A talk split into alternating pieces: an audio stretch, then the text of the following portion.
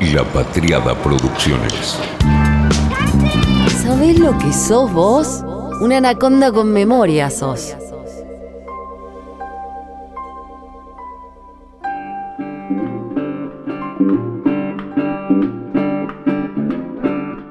Si querés, podés escuchar este episodio solo, suelto, o si querés, podés escucharlo después de las guerras del whisky. Porque vamos a hablar de un lugar donde en el pasado tuvo lugar una de las guerras del whisky.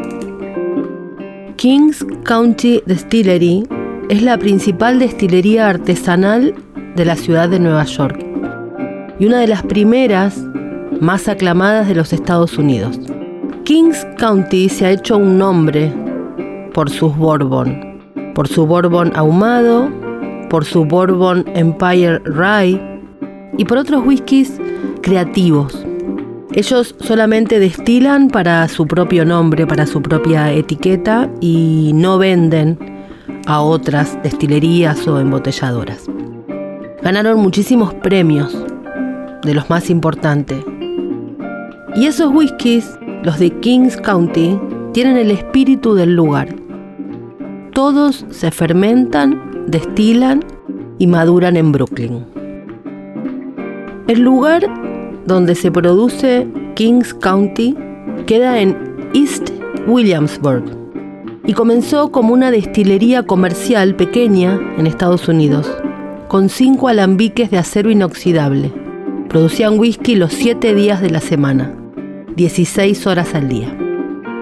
En 2012, esta destilería se mudó a Paymaster Building en el histórico Brooklyn Navy Yard, a unos pasos del lugar legendario de las guerras del whisky de Brooklyn en la década de 1860.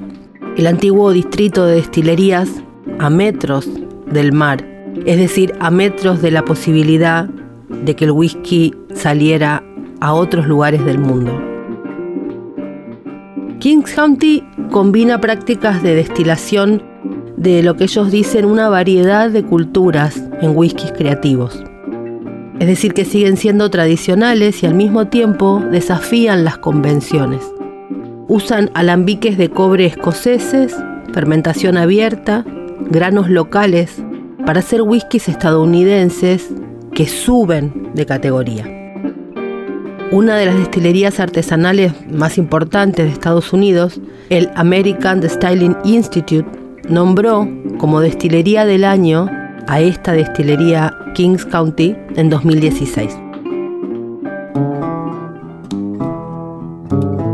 Kings County es la destilería de Nueva York más vieja y todavía está en funcionamiento. Fue fundada por Spallman y David Haskell, que eran amigos y ex compañeros de habitación en la escuela, en el colegio, y convirtieron a esta destilería a la primera de la ciudad, después de sobreponerse a las nuevas leyes estatales que surgieron en la época de las prohibiciones y las regulaciones.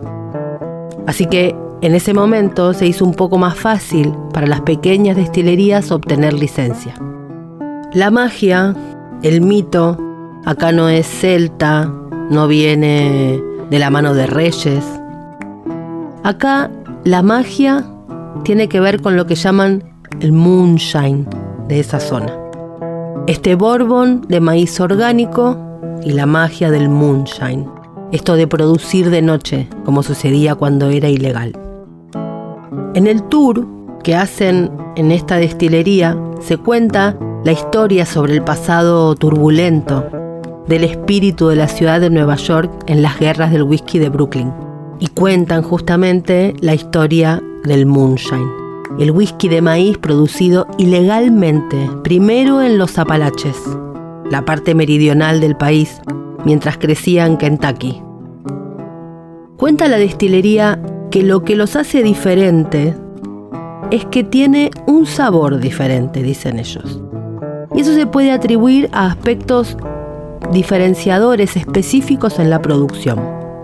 Lo que es más importante para ellos es que destilan ellos mismos, de acuerdo a las propias especificaciones y no revenden. Algo bastante común es, como sabemos, en los whiskies blend o en los bourbon, es que se fabrica y luego embotella otro con otros blends, otras etiquetas. En este caso, el sello de esta destilería es que ellos producen de inicio a fin.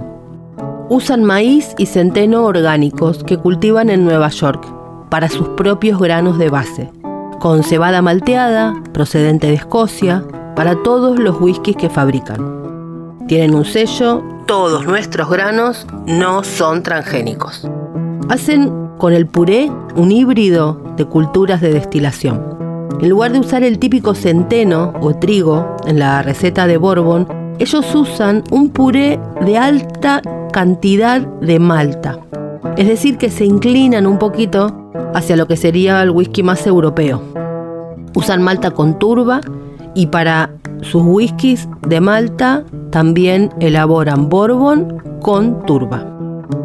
Fermentan al aire libre, es decir, que lo que pretenden es que las bacterias silvestres trabajen en su mosh inicial logran así un carácter más ácido y más picante, que según explican es exclusivo de su proceso de elaboración y de ubicación. Utilizan dos alambiques de cobre construidos en Escocia y uno hecho en Kentucky. Los alambiques indican, los de cobre, generan un destilado mucho más sabroso que las columnas, los alambiques de columna. Esto es una gran diferencia respecto de otras destilerías de Estados Unidos que básicamente usan columna. Envejecen sus productos en barriles más pequeños para tener mayor variedad. No filtran en frío y tratan de cuidar que el líquido no parezca turbio, aunque es verdad que la autenticidad del whisky muchas veces hace que eso que a la vista queda mal sea lo que da cuenta de la verdadera autenticidad de que no hay ningún producto extra en la elaboración. La sala de destilación abarca casi toda la planta baja de la destilería.